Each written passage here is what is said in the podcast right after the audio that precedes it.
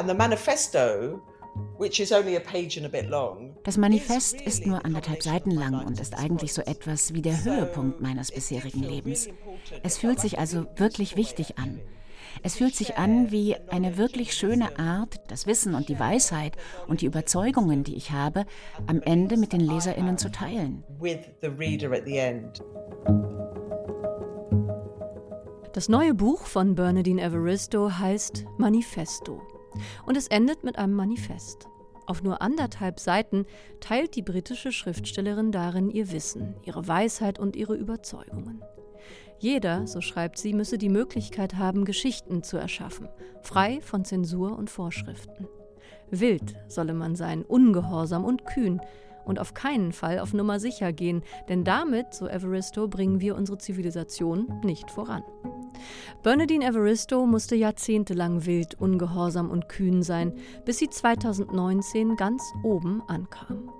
Damals gewann sie den renommierten Booker-Preis als erste schwarze Autorin jemals. Geboren wurde sie 1959 in London, als Kind eines Nigerianers und einer Engländerin, und sie wuchs in einer Gesellschaft auf, die sich, wie sie selbst sagt, nicht für sie interessierte. Ihren Werdegang als Schwarze, als Frau, die sowohl mit Männern und Frauen zusammenlebte, als Schauspielerin und als Autorin, deren Bücher erst erfolgreich wurden, als sie 60 Jahre alt war, all das beschreibt Bernadine Evaristo in ihrem neuen Buch Manifesto. Untertitel Warum ich niemals aufgebe. Und darüber spreche ich heute mit ihr selbst in Weiterlesen, unserer Radio- und Podcast-Lesebühne von RBB Kultur und dem Literarischen Kolloquium Berlin. Ich bin Anne-Dore Krohn und ich habe dieses Buch von Evaristo begeistert gelesen. Es ist kein einfacher Erbauungsratgeber, kein Ermächtigungshandbuch über eine bisher verkannte Künstlerin, sondern ein wichtiger Beitrag zu Diskursen unserer Gegenwart, zu Rassismus, Klassismus, Feminismus, Gender und eine kluge und offene Rückschau auf die inneren und äußeren Prozesse einer Kreativen, die sich eine beeindruckende Belastbarkeit und Resilienz erarbeitet hat.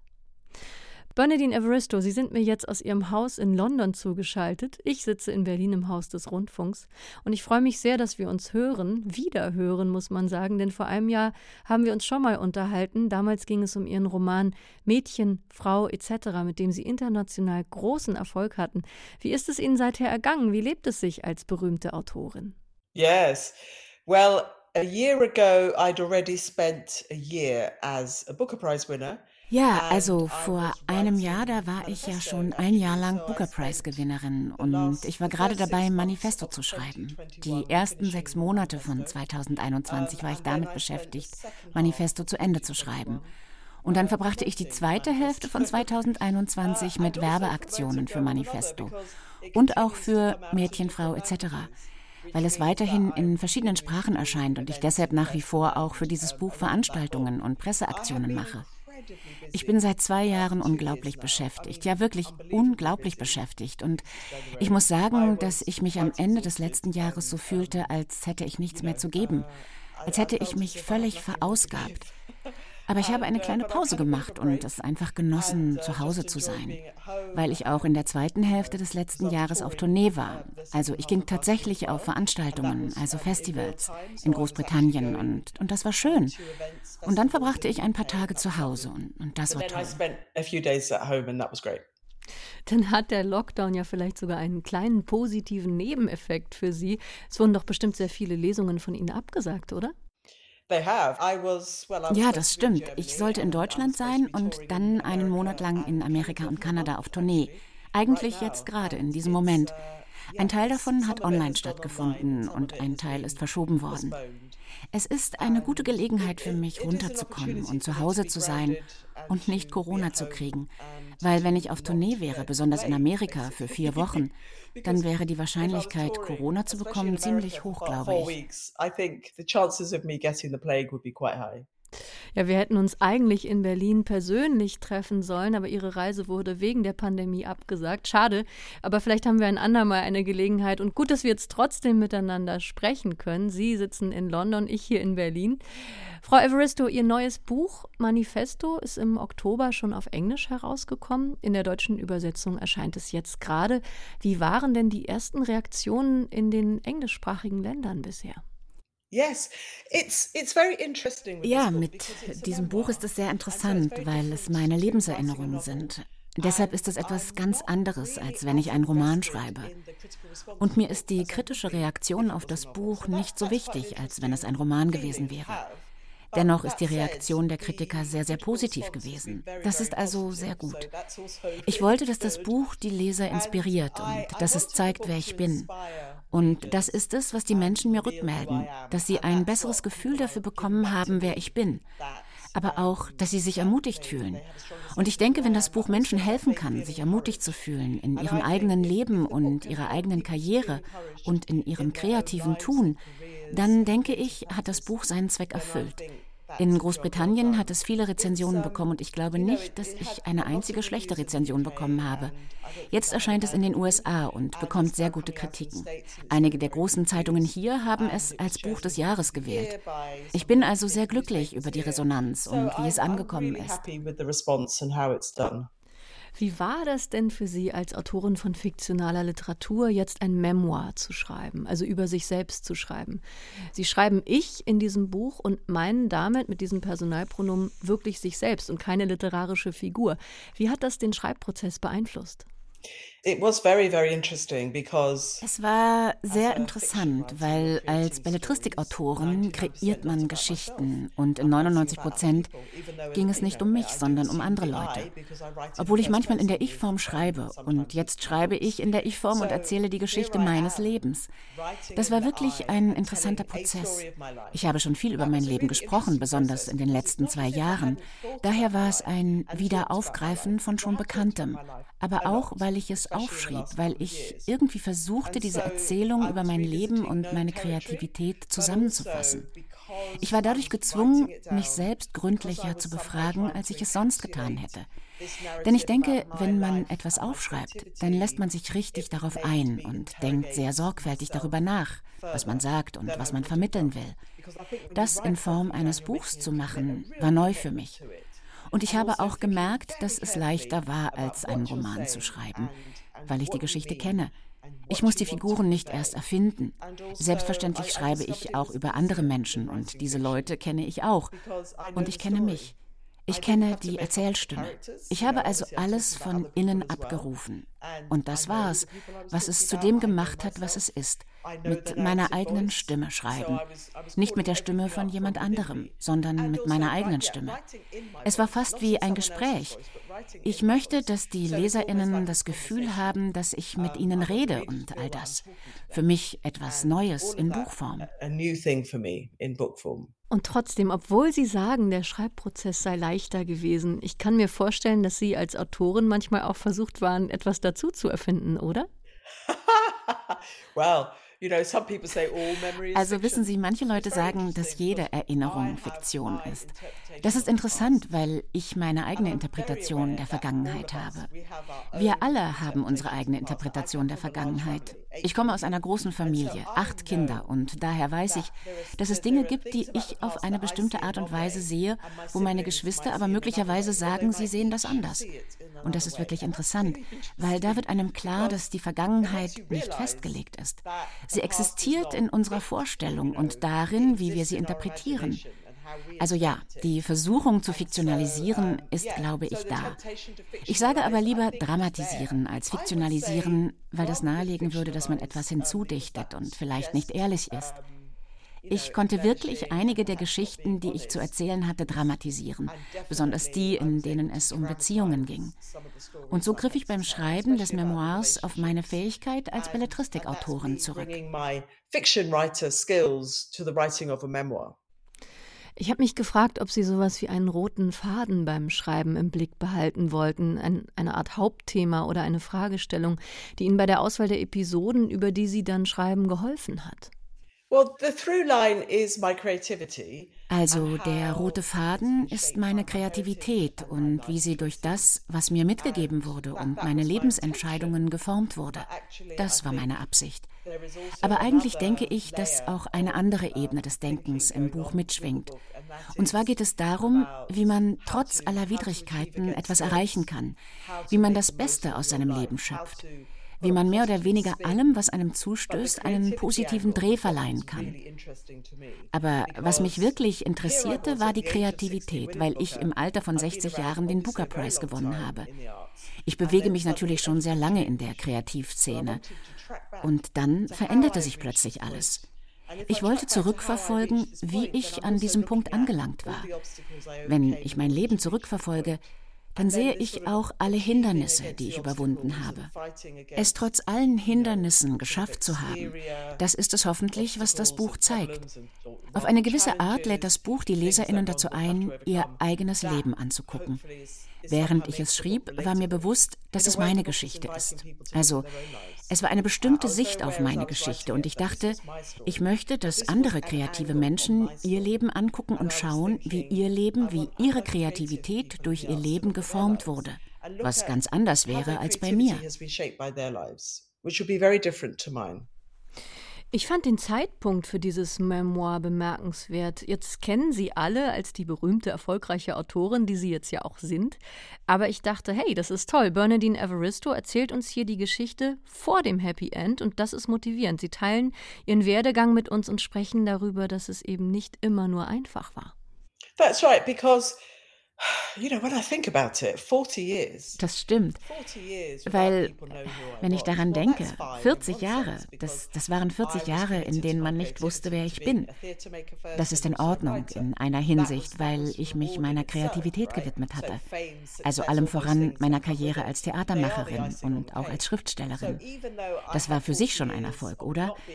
Also Ruhm, Erfolg und all die Dinge, die damit verbunden sind, das ist das Sahnehäubchen. Aber auch wenn ich 40 Jahre lang nicht so bekannt war, wie ich es heute bin, habe ich ein sehr volles, ein sehr reiches Leben geführt. Penguin Random House, das größte Verlagshaus der Welt, war über 20 Jahre lang mein Verleger. Ich habe unglaubliche Chancen gehabt. Ich habe eine Menge Bücher geschrieben, ich habe sehr gute Rezensionen bekommen und tatsächlich Preise und Ehrungen gewonnen und sowas. Und dann gab es diesen Wendepunkt. Der Untertitel des Buches heißt ja, warum ich nie aufgebe. Ich habe einfach immer weitergemacht und war sehr ehrgeizig. Alle wissen, dass ich ehrgeizig bin, aber viele Jahre habe ich meinen Ehrgeiz quasi verschwiegen, weil in dieser Kultur, in der britischen Kultur, glaube ich, in Amerika ist es nicht so, glaube ich, ganz anders, vielleicht auch ähnlich wie in Europa. Vielleicht, also, da soll man alles herunterspielen. Man soll nicht höher hinaus wollen als alle anderen. Und als Frau, als Woman of Color, soll man nicht jemand sein, der ein Superstar sein will, Spitzenreiterin, die Beste, die Reichste. Und deshalb habe ich darüber geschwiegen. Aber es köchelte sehr lange so vor sich hin, unterhalb der Oberfläche, dieser Ehrgeiz, diese Bücher zu schreiben, was so viele Jahre in Anspruch nahm, bei einigen von ihnen zumindest. Und dann der Ehrgeiz, dass sie tatsächlich eine starke Wirkung haben in der Welt. Und sie haben diese Wirkung so lange nicht gehabt. Mit Mädchenfrau etc. habe ich die Aufmerksamkeit bekommen. Jetzt zieht es die anderen Bücher mit. Jetzt werden sie in andere Sprachen übersetzt. Und das ist unglaublich erfreulich, zufriedenstellend, aufregend. Aber in diesem Buch jetzt beschreibe ich, wie es vorher war. Wie ich auf einem matschigen Acker stand, von wo aus ich all diese anderen Autorinnen sah, die an mir vorbeirasten und Superstars wurden. So hat es sich für mich lange Zeit angefühlt. Und das gefiel mir nicht. I bet. Nachdem Sie Ihren Werdegang, Ihre Geschichte in diesem Buch erzählt haben, kommt als letztes ein kurzes Kapitel und das heißt Everistos Manifest. Das hat nur anderthalb Seiten und das ist sowas wie ein Aufruf. Sie rufen andere dazu auf, ungehorsam zu sein, wild und kühn zu sein. Wie wichtig war es Ihnen, Ihre Erkenntnisse in diesem Manifest zusammenzufassen? Ja, weil das Buch ein Manifest ist. Manche Leute sagen mir, warum nennst du es Manifesto? Es ist doch kein Manifest. Aber auf eine Art ist das Buch der Kontext für das Manifest am Ende. Das Manifest ist nur anderthalb Seiten lang und ist eigentlich so etwas wie der Höhepunkt meines bisherigen Lebens. Es fühlt sich also wirklich wichtig an. Es fühlt sich an wie eine wirklich schöne Art, dieses Buch über mein Leben damit zu beenden also das Wissen und die Weisheit und die Überzeugungen, die ich habe, am Ende mit den Leserinnen zu teilen. Manifeste werden normalerweise geschrieben, bevor irgendetwas getan wird. Und hier ist es umgekehrt. Hier ist es so, ein Leben geführt zu haben und aus diesem Leben ein Manifest zu schaffen. Im Gegensatz zu ein Manifest erstellen und das dann nie umsetzen, was man versprochen hat. Dann lassen Sie uns etwas tun, was wir normalerweise nicht tun. Lassen Sie uns das Ende des Buches zuerst hören. Das ist Bernadine Everistos Manifest. There is a manifesto in each one of us, emerging over the course of our lives, changing and reconfiguring through our experiences. This is mine. In jeder und jedem von uns steckt ein Manifest, das im Lauf unseres Lebens zutage tritt, sich durch unsere Erfahrung verändert und neu ordnet. Dies ist meines. Alle Menschen müssen die Möglichkeit haben, Geschichten zu erschaffen, zu teilen und in sich aufzunehmen. Geschichten, die ihre Kultur und ihre Community abbilden, damit wir alle im gleichen Maß Bestätigung erfahren. Wer Geschichten erzählt, muss alle inneren und äußeren Hürden überwinden und der Hingabe an Ehrgeiz, harte Arbeit, Handwerk, Originalität und Unaufhaltsamkeit immer den Vorrang geben. Die Kreativität kreist frei durch unsere Fantasie, sie wartet nur darauf, dass wir sie anzapfen. Nie darf sie durch Vorschriften oder Zensur in Fesseln gelegt werden, wir müssen ihren gesellschaftspolitischen Kontext aber stets im Blick behalten. Sei wild, ungehorsam und kühn in deiner Kreativität.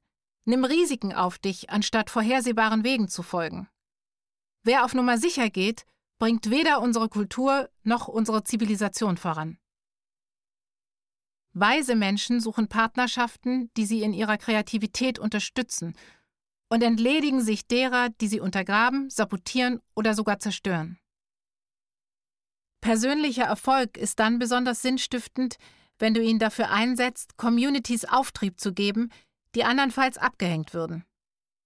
Wir sind alle miteinander verbunden und müssen füreinander sorgen.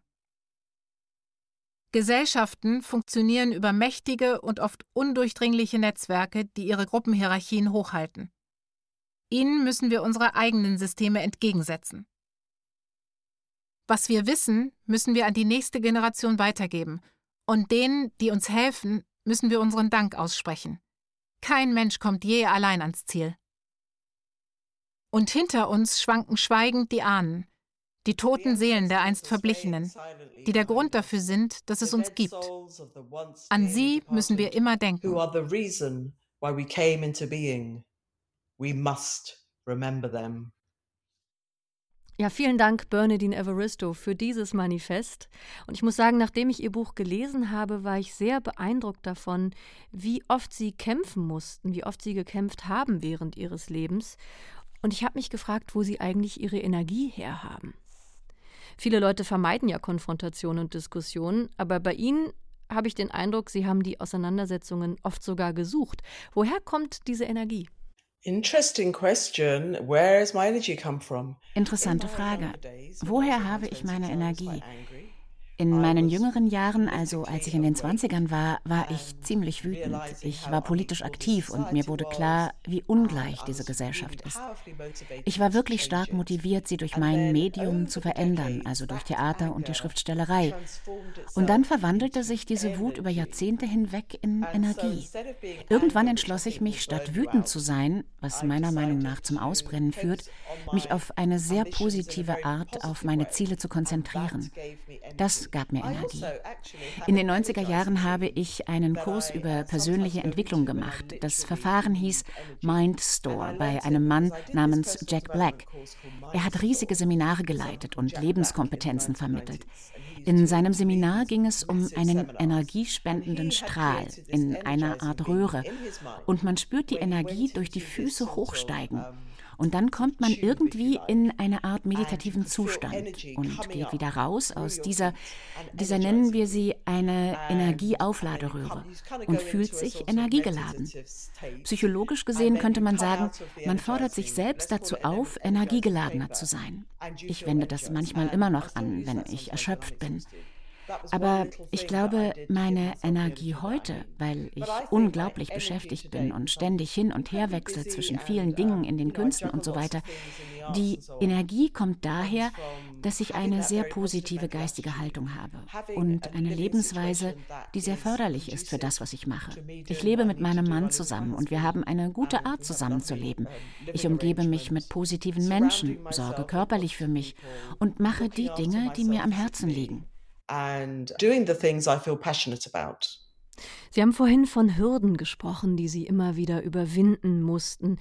Was waren das für Hürden, die sich Ihnen in den Weg gestellt haben? Ich glaube, als ich jünger war, fehlte mir das Selbstvertrauen. Wissen Sie, äh, das Gefühl, das Recht zu haben, Theatermacherin oder Schriftstellerin zu sein obwohl ich das doch war. Ich bin in einer Gesellschaft aufgewachsen, die sich nicht für mich interessiert hat, die kein Interesse an meiner Kreativität hatte, kein Interesse an schwarzen Menschen und erst recht kein Interesse an schwarzen Frauen. Niemand kümmerte sich um das, was wir taten. Als wir das Theater of Black Women in den 80er Jahren geleitet haben, war das unsere eigene Motivation. Wir wollten selbst die Veränderung sein, die wir sehen wollten, wie es so sprichwörtlich heißt. Als ich so Ende 20 war, war ich in einer sehr toxischen Beziehung mit einer Frau. Und das war ein großes Hindernis für meine Kreativität und mein Wohlbefinden. Ich musste aus dieser Beziehung rausgehen, um zu mir selbst und zu meiner Kreativität zurückzufinden. Dann fehlten aber auch noch der Ehrgeiz, das Selbstvertrauen und eine Vision, die groß genug für meine Karriere gewesen wäre. Ich war schon ehrgeizig, aber ich hatte keine Vision, die groß genug für meine Karriere war. Das waren Hindernisse, die ich in den 30ern überwinden musste. Als ich in die 40er kam, verdiente ich nicht viel an meinen Büchern. Ich hatte kein sehr großes Lesepublikum. Das war auch eine Hürde, weil ich eine viel größere Karriere machen wollte. Ich war die meiste Zeit meines Lebens sehr arm. Ich bin sehr arm gewesen. Ich habe so gewollt. Ich wollte keinen Job, wo ich einen geregelten Arbeitstag gehabt hätte und der mir finanzielle Sicherheit gegeben hätte, weil ich mich auf meine Schöpferkraft konzentrierte konzentrieren wollte. Deshalb machte ich Teilzeitjobs. Und so war ich in meinem Leben immer in Situationen, die finanziell prekär waren und wohnte immer nur zur Miete, immer auf dem Sprung von einer Unterkunft in die nächste. Das sind also einige Hindernisse, die ich im Laufe meines Lebens überwunden habe. Sie sind als eines von acht Kindern aufgewachsen, Bernadine Evaristo. Ihre Mutter war Engländerin und ihr Vater kam aus Nigeria. Und in Manifesto in ihrem neuen Buch schreiben Sie, dass Sie die einzigen schwarzen Kinder in der Umgebung damals waren. Wie hat das Ihre Kindheit geprägt? Ich glaube, wenn man ein Kind ist, ein kleines Mädchen, dann fühlt man, dass man anders ist. Man will sich einfügen als Kind oder wir wollen uns einfügen. Als ich Teenager wurde, wollte ich mich nicht mehr einfügen. Ich lehnte die konventionelle Gesellschaft ab, die mich auf eine Art auch abgelehnt hatte, die gesagt hatte, nein, du bist anders. Der Grund war meine braune Haut. Meine Kultur war aber die gleiche wie die aller anderen Menschen in Großbritannien. Mein Hintergrund war britisch. Ich habe einen nigerianischen Vater, aber meine Erziehung, meine Kultur waren britisch.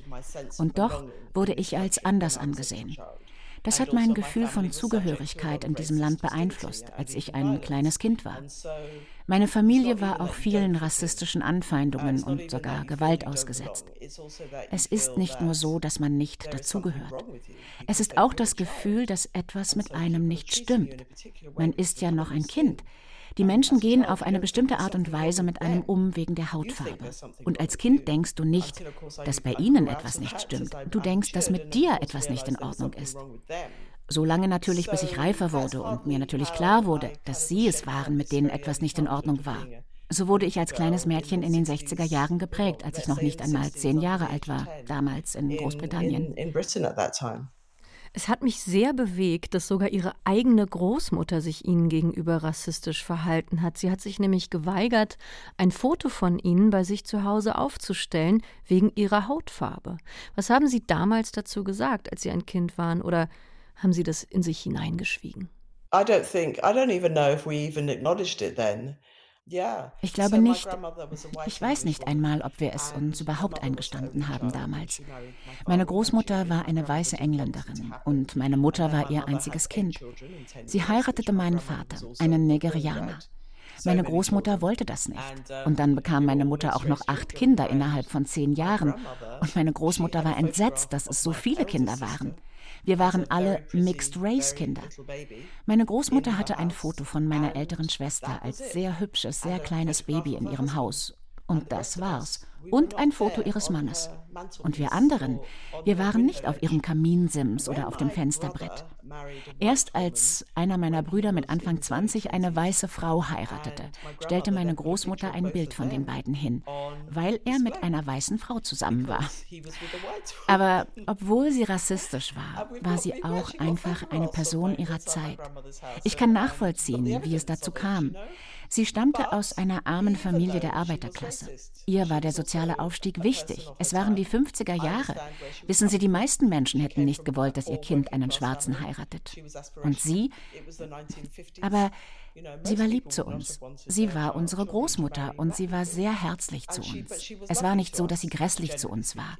Aber unterschwellig war sie trotzdem rassistisch. But underneath all of that, she was racist.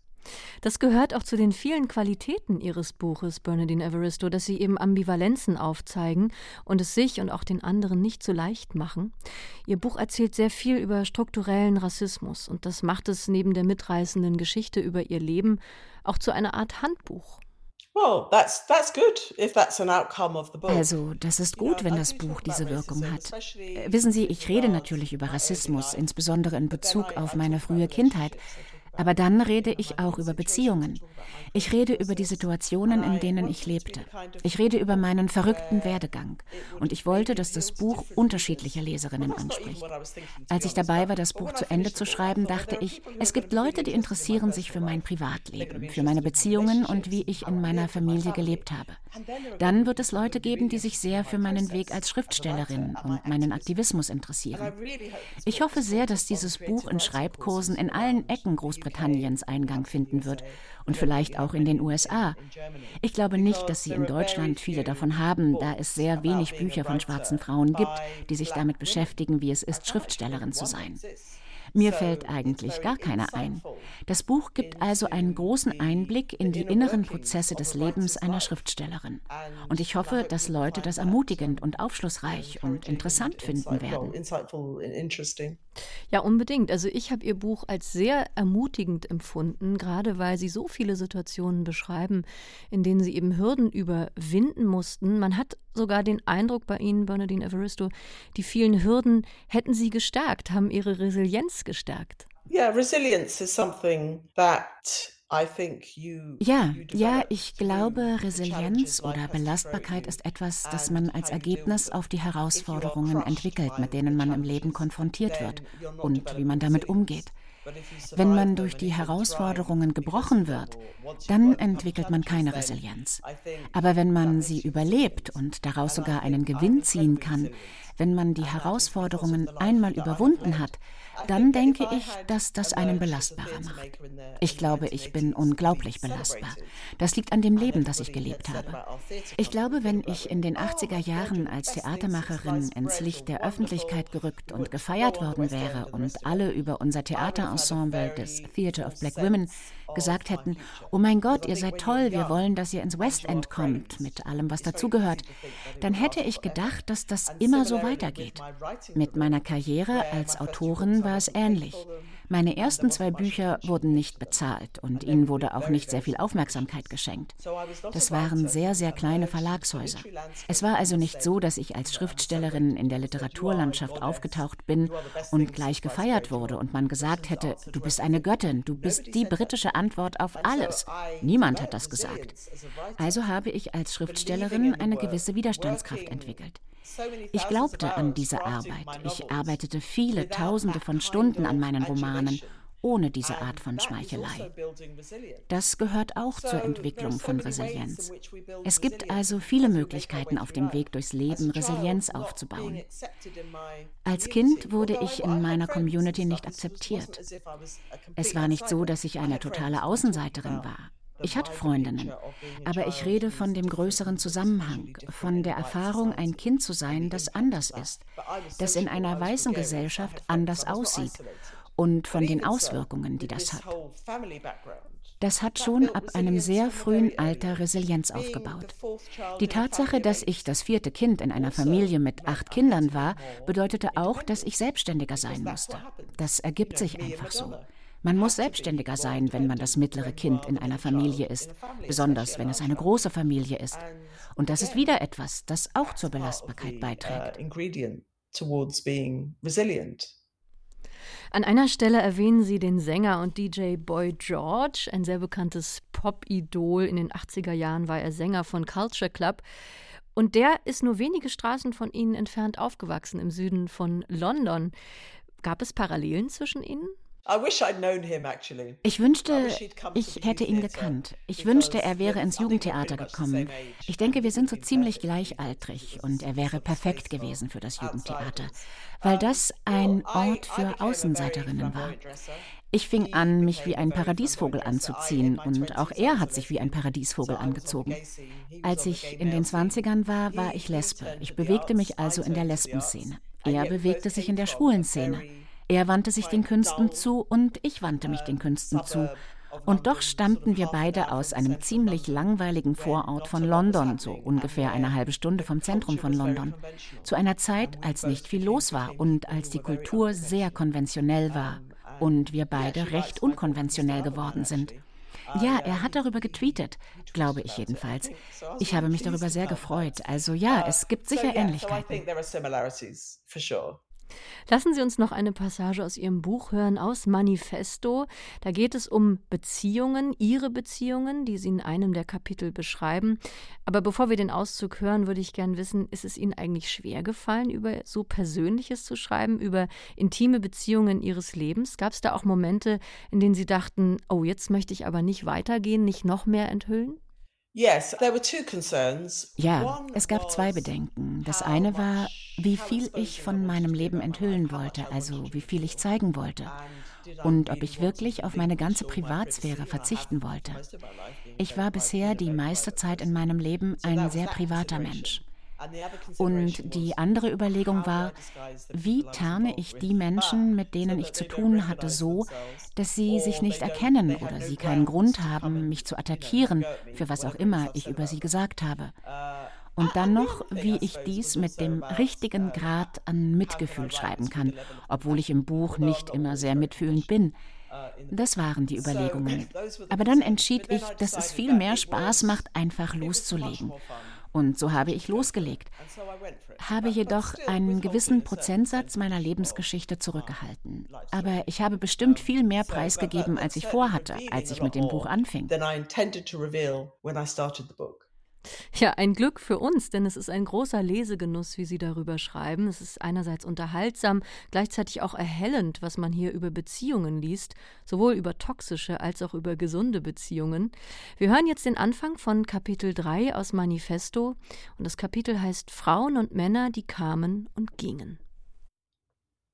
My creative life has been inextricably interwoven with my romantic entanglements with other people. Those for whom I have stored up reservoirs of emotion and released gallons of tears. Mein künstlerisches Leben ist unentwirrbar mit meinen romantischen Verbindungen mit anderen Menschen verstrickt. Menschen, für die ich ganze Gefühlsreservoire eingelagert und literweise Tränen vergossen habe. Früher hat mich das Verlangen nach der Person, die gerade das Objekt meiner romantischen Begierde war, regelmäßig in meinem ganzen Sein aufgezehrt. Meine tieferen Gefühle wurden erst dadurch geweckt, dass ich mich zu anderen Menschen hingezogen fühlte. Bis dahin glitt ich, scheint mir, einfach auf der Oberfläche meiner Gefühle dahin und hatte keine Ahnung, wie tief ich empfinden konnte, oder wurde mir dessen zumindest erst bewusst, wenn ich mich verliebte.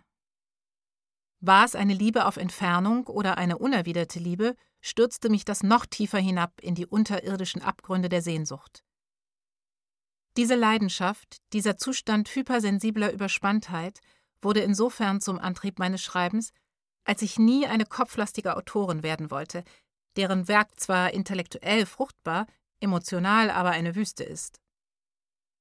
Ich wollte eine Autorin sein, die ihr Publikum auf einer tiefen Ebene erreicht, die die Kraft zu berühren hat, zu bewegen. Und nie empfand ich selber mehr, als wenn ich in einer Beziehung war oder in einer sein wollte. Romantische Liebe, beiläufiger Sex, hoffnungsloses Verliebtsein, flüchtige Affären, echte Beziehungen. All diese Erfahrungen haben dazu beigetragen, mich zu der Person und Autorin zu machen, die ich geworden bin und für die das Entscheidende immer das Streben nach Freiheit war. Freiheit, ständig umzuziehen, Freiheit von einem konventionellen Beruf, Freiheit, den Launen meiner Sexualität zu folgen, Freiheit, von einer Begegnung zur nächsten zu wechseln, Freiheit, experimentelle Romane zu schreiben. Selbst wenn meine Freiheit einmal ernsthaft beschnitten wurde, so geschehen in einer Beziehung, in die ich zwischen Mitte 20 und Anfang 30 geriet, befreite ich mich daraus und gestaltete mein Leben wieder so, wie ich es haben wollte. Als Teenager stand ich auf Jungs, aber die Jungs standen nicht sonderlich auf mich, was bei einer jungen schwarzen, respektive Mixed-Race-Frau, die in den 70ern in einem weißen Umfeld aufwächst und nicht einmal hübsch ist, kaum wundert. Damals fühlte es sich an, als hätte ich ganze Äonen mit der hoffnungslosen Sehnsucht nach einem Freund verbracht. Im Rückblick waren es aber bloß ein paar Jahre, was in Kinderjahren natürlich trotzdem Jahrhunderten gleichkommt. Alle Mädchen, die ich kannte, waren kulturell darauf konditioniert, sich einen Freund zu wünschen. Das stand für Reife und Ansehen, es machte uns begehrenswert, und unser Teenagerleben war folglich erst komplett, wenn wir einen erbeutet hatten. Diejenigen, die sich diesem Ziel nicht verschrieben, weil sie vielleicht kein Interesse hatten oder lesbische Sehnsüchte hegten, behielten das für sich. Vielen Dank, Bernadine Evaristo, für diesen Auszug aus Manifesto. In diesem Kapitel, dessen Anfang wir gerade gehört haben, geht es um ihre Beziehungen und unter anderem um die Wirkung auf ihre Kreativität. Waren es Beziehungen, die Sie besonders inspiriert haben, oder lag die Quelle Ihrer Kreativität woanders? I think das ist eine interessante Frage, finde ich. Das war nicht die Hauptquelle, weil ich denke, die Hauptquelle meiner Kreativität ist eigentlich meine Obsession mit dem Geschichtenerzählen mit dem Erzählen von Geschichten über die afrikanische Diaspora in der Vergangenheit, der Gegenwart, der Zukunft. Aber ich denke, ein Teil meiner Geschichte als Individuum und als kreative Person sind meine Beziehungen zu anderen Menschen, insbesondere meine intimen Beziehungen, und das waren viele. Ich bin jetzt verheiratet und bin seit 2006 mit meinem Mann zusammen, aber davor hatte ich viele verschiedene Beziehungen. Ich denke, sie haben mich doch irgendwie sehr emotional lebendig gehalten und waren auf eine Art eine Inspiration für einige der Figuren in meinen Büchern, obwohl es ihnen möglicherweise nicht bewusst ist. Und sie waren auch wichtig in Bezug auf die Situationen, in denen ich lebte, zum Beispiel wenn ich mit meinen Partnerinnen zusammenlebte. Es ist ja so wichtig, wenn man in einer Situation ist, in der man zusammenlebt und ein verrückter Mensch ist, dass beide zusammenpassen dass es eine Synchronizität gibt. Und es gab Zeiten, als ich das nicht hatte. Also ich denke, dass sie, ja, sie waren auf unterschiedliche Art und Weise eine Inspiration. Wenn man ihren Roman Mädchenfrau etc. gelesen hat, dann sind einem einige Charaktere aus ihrem Memoir vertraut. Das sind Menschen, denen sie in ihrem echten Leben begegnet sind und die sie später zum Teil zu literarischen Figuren verarbeitet haben. Und dieser Roman, Mädchenfrau etc., das war ja der Roman, mit dem sie 2019 den Booker-Preis gewonnen haben. Und was mich sehr beeindruckt hat, ich habe gelesen, dass sie sich das schon einmal intensiv vorgestellt hatten, diesen Preis zu gewinnen. Dass sie es visualisiert haben, den Booker-Preis zu gewinnen. Stimmt das? It's true, I did. Es stimmt, das habe ich getan. Vorhin erwähnte ich äh, Jack Black, der einen Kurs mit dem Titel Mindstore leitete, in dem er Menschen beibrachte, eine Vision zu haben. Eine große Vision davon, wo sie in ihrem Leben hin möchten, mit allen Aspekten inklusive der Karriere. Als ich mit diesem Kurs anfing, hatte vorher niemand jemals gesagt, Du kannst nach den Sternen greifen, du kannst dir jedes Ziel setzen, das du willst. Was ist das Höchste, was du meinst, in deiner Karriere erreichen zu können zum Beispiel? Damals schrieb ich Bücher. Ich hatte mein erstes Buch schon geschrieben. Ich war bei meinem zweiten Buch und ich dachte, wow, wird es der Booker Prize sein? Werde ich den Booker Prize gewinnen? Und so fing ich an zu visualisieren und Affirmationen darüber zu schreiben, dass ich den Booker Prize gewinne. Das war in der zweiten Hälfte der 90er Jahre. Ich habe mir vorgestellt, wie ich den Booker Prize gewinne. Und dann, irgendwann, habe ich damit wieder aufgehört. Man darf ja nicht besessen werden von solchen Dingen. Aber ich denke, ich hatte in meinem Kopf einen Funken gesät. Und dann veröffentlichte ich all diese Romane, die eigentlich oft schon für den Booker Prize gepasst hätten, aber sie wurden nie in Betracht gezogen. Und als ich dann den Booker Prize tatsächlich gewonnen habe, erinnerte ich mich, dass ich das doch schon vor Jahren visualisiert hatte. Okay, ich, ich meine damit nicht, dass ich mich mit irgendeiner Magie beschäftigt habe. Was die Visualisierung bewirkt hat, war, dass sie mir geholfen hat, mir hohe Ziele zu setzen, mich auf meine Arbeit zu konzentrieren und zu wissen, dass alles möglich sein kann. Dass selbst etwas, was so unerreichbar scheint wie der Booker Prize, meins sein könnte. Auch obwohl ich das damals, als ich das visualisierte, nicht wusste. Ich hatte noch kein Buch geschrieben, das für den Booker Prize in Frage gekommen wäre, weil ich Versromane schrieb. So war das. Ich habe Freundinnen, die Schriftstellerinnen sind, und manche von ihnen sagen mir, dass sie sich niemals vorstellen würden, den Booker Prize zu gewinnen. Selbst wenn sie in die engere Wahl für Preise kommen, denken sie immer, naja, ich werde ihn nicht gewinnen. Aber wenn ich in die engere Wahl komme, dann denke ich, na, ich werde ihn bekommen. Ich bin nicht in der Lage, für mich eine Niederlage vorauszusagen. Ich denke mir, ja, ich werde diesen Preis gewinnen. Ich bin in die engere oder breitere Wahl gekommen und ich werde ihn gewinnen. Manchmal geschieht das dann auch, manchmal nicht. Wenn ich ihn nicht gewinne, in Ordnung. Aber ich kann mir nicht vorstellen, dass ein Preis, für den ich in die engere Wahl gekommen bin, nicht meiner sein wird. Ich denke, sonst steht man sich wirklich selbst im Wege, im wahrsten Sinne des Wortes. Ja, so denke ich. So that's how I think.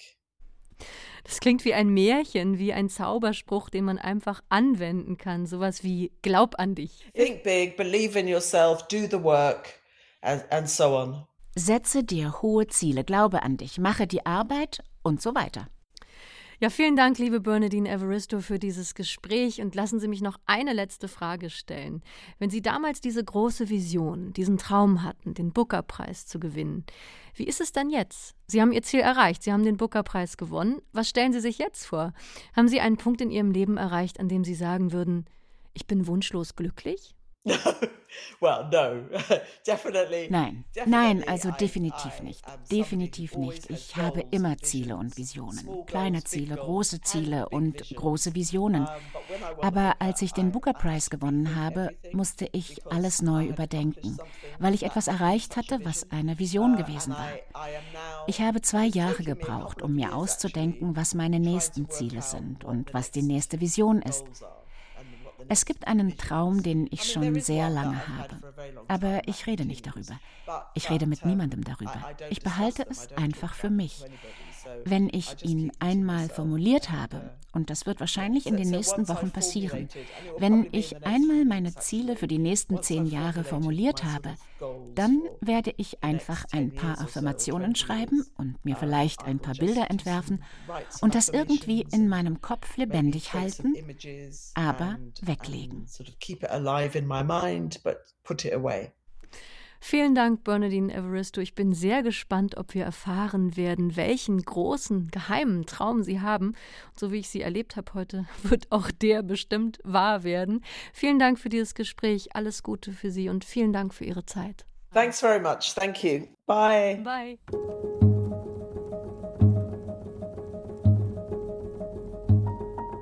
Bernadine Everistos Buch Manifesto, Warum ich niemals aufgebe, ist bei Tropen erschienen, hat 256 Seiten und kostet 22 Euro.